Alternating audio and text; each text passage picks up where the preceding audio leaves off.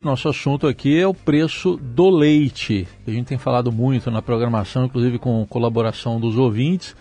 A gente vai fazer uma entrevista sobre o tema e você pode mandar também a sua constatação está realmente diminuindo o preço do leite.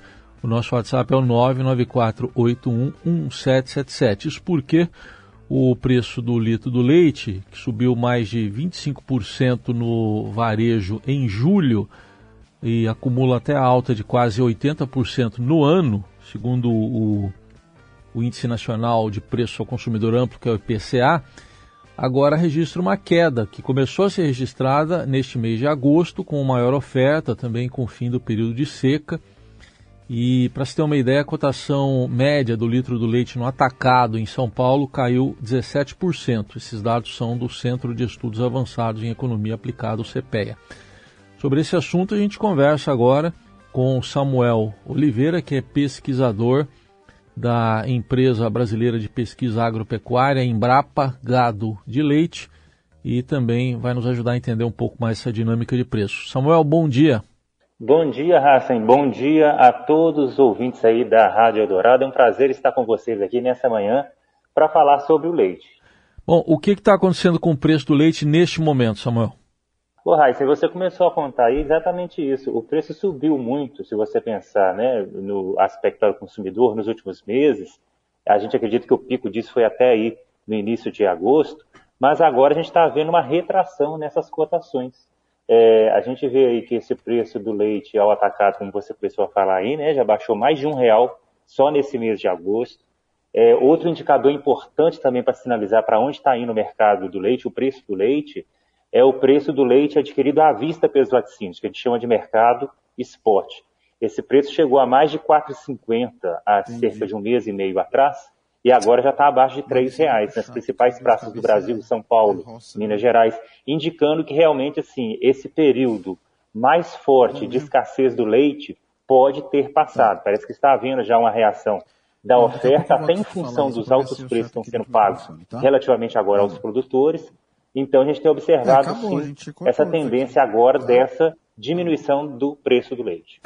Essa queda que começa a ocorrer vai compensar a alta na sua avaliação ou, ou nem tanto? Então, a gente tem visto um movimento é, de uma queda muito rápida. Inclusive, eu vi que você colocou o dado aí de 17%, estou com o dado aqui do último dia atualizado, isso já está a 20%. Então, você veja, em 15 dias úteis, o preço do leite do atacado aí, do HT atacado aí no estado de São Paulo, já caiu 20%. Isso surpreende essa velocidade dessa queda.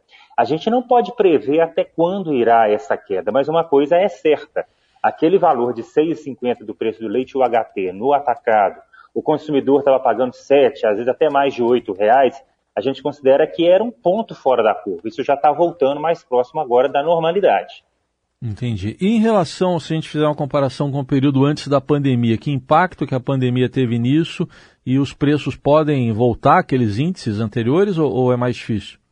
Aí é mais difícil, porque a gente vive todo um processo inflacionário em escala global. E o Brasil não está isento a isso. Você veja, o Brasil está com inflação de 10% ao ano, Estados Unidos e Europa próximo de 9%. Então, assim, o que, que significa uma inflação? Vamos falar o caso do Brasil de 10% em média, os preços subiram 10% em um ano. E o que pode acontecer? Essa inflação pode baixar, mas é muito pouco provável que você tenha sucessivos índices negativos a ponto de voltar ao patamar de preço anterior. Nós tivemos a deflação no Brasil no mês passado de 0,67%, 0,68% na verdade. Mas isso é um dado isolado. Isso não é uma perspectiva que de agora para frente vamos ter inflações negativas. E isso se aplica ao leite. É, como você lembrou aí, durante a pandemia, houve um, é, muitos choques na oferta dos, dos insumos utilizados para o leite. Né, o preço da soja subiu muito, o preço do milho subiu, o preço dos combustíveis também subiram, e tudo isso pressionou o custo do leite, de maneira que agora a oferta do leite depende de um preço mais elevado.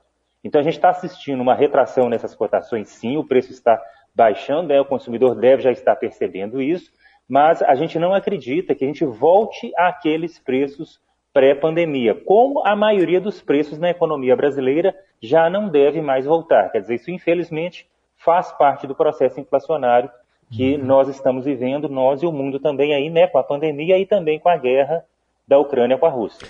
É, perguntar isso, o impacto da guerra, está é, chegando a seis meses a guerra Como é que tem sido esse impacto por causa de insumos para a produção de leite? Então, o impacto da guerra potencializou o que já tinha acontecido na pandemia, que é exatamente uma certa desorganização das cadeias produtivas, da parte da logística, né, que é a parte do transporte também.